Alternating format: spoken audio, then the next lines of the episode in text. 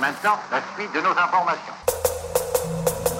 aujourd'hui, jeunesse de France. Mes chers compatriotes, Nous avons fait une perfusion continue des artères coronaires.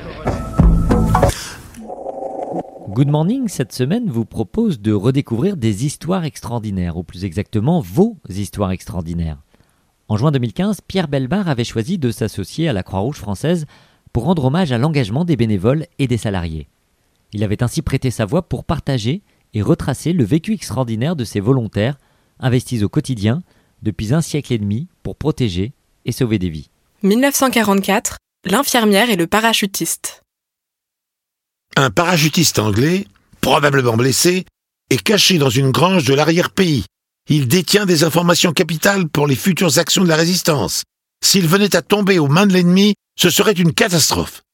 Votre mission consiste à le retrouver et à l'amener le plus vite possible à la préfecture pour qu'il y soit interrogé.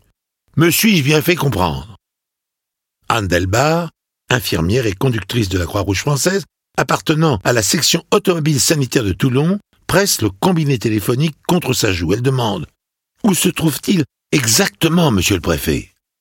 Henri Sari, récemment nommé à la tête du département du Var par le gouvernement provisoire de la République, baisse le ton.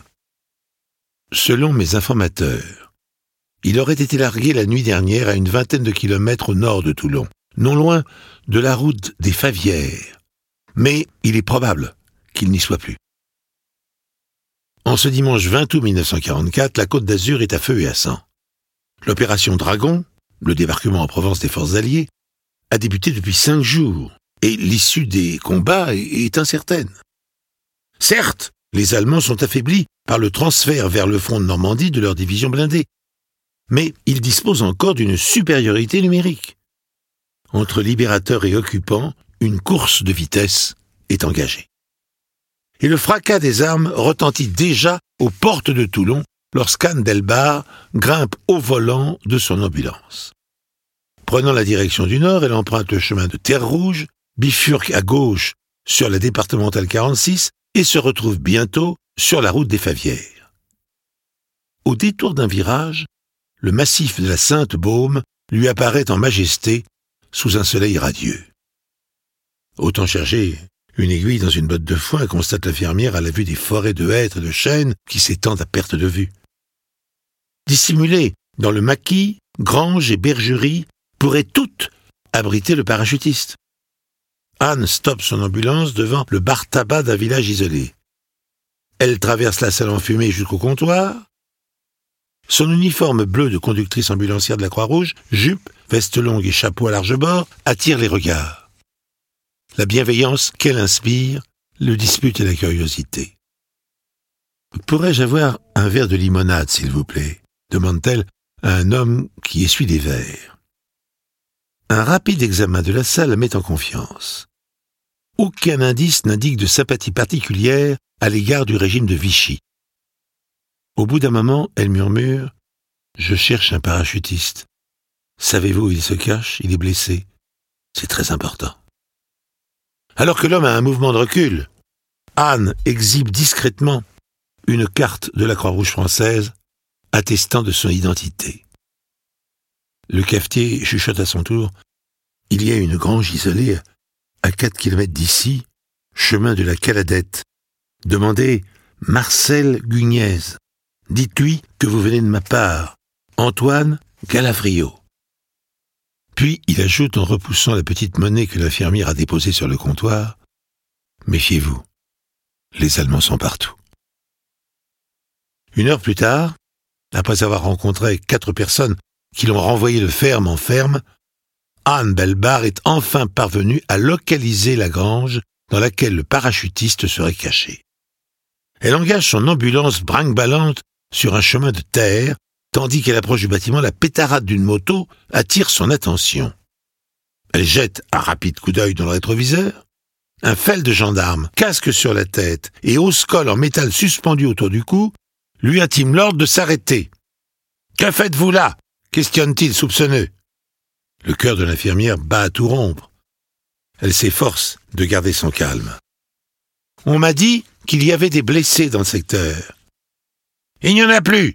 L'un des nôtres a été tué ce matin par un terroriste anglais. Allez récupérer le corps, je vous accompagne. L'Allemand aide l'infirmière à charger la dépouille du soldat à l'arrière de l'ambulance. Transportez-le immédiatement à l'hôpital Sainte-Muse de Toulon. Anne s'exécute. A-t-elle le choix? Pour une raison qu'il ignore, le feld gendarme reste à proximité de la grange. Il a mis pied à terre et fume une cigarette. A-t-il des soupçons? Attend-il son départ pour intervenir? Va-t-il capturer le parachutiste en son absence ou même le tuer s'il résiste? Après s'être déchargé du cadavre, Anne se précipite à la préfecture pour informer Henri Sari de la situation. Certes, elle est parvenue à localiser l'agent britannique, mais elle n'a pas pu s'en approcher. Retournez à la grange et ramenez-le-moi, ordonne le préfet. Cette fois, je mets dix gendarmes à votre disposition. Anne reprend la route, les gendarmes s'étant entassés à l'arrière de l'ambulance, et bientôt elle s'inquiète. La jauge du niveau d'eau de refroidissement plonge dans le rouge.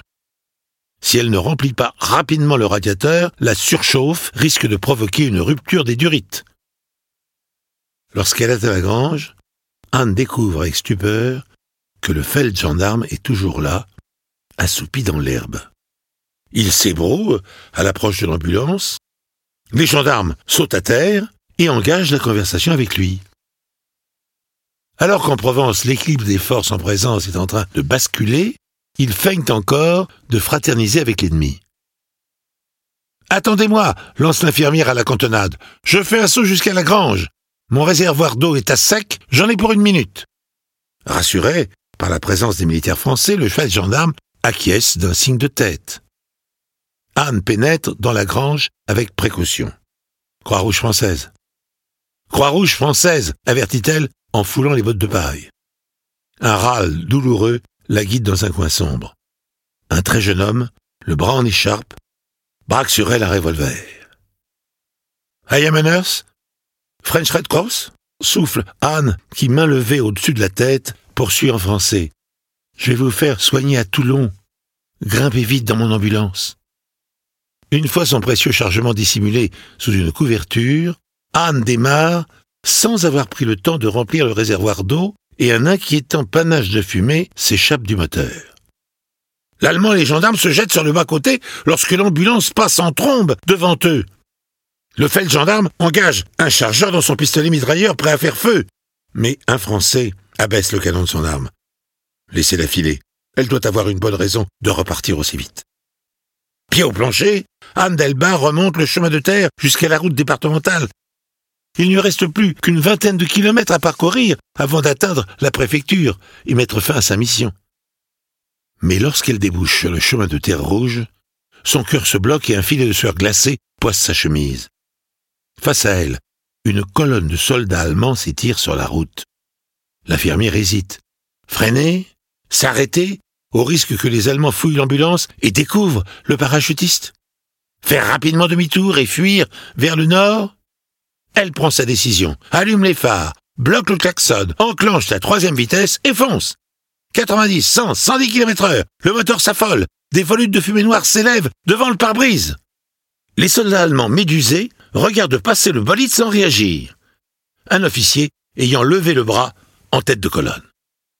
Les derniers kilomètres sont rapidement avalés. Vingt minutes plus tard, le parachutiste anglais est livré au chef de la résistance.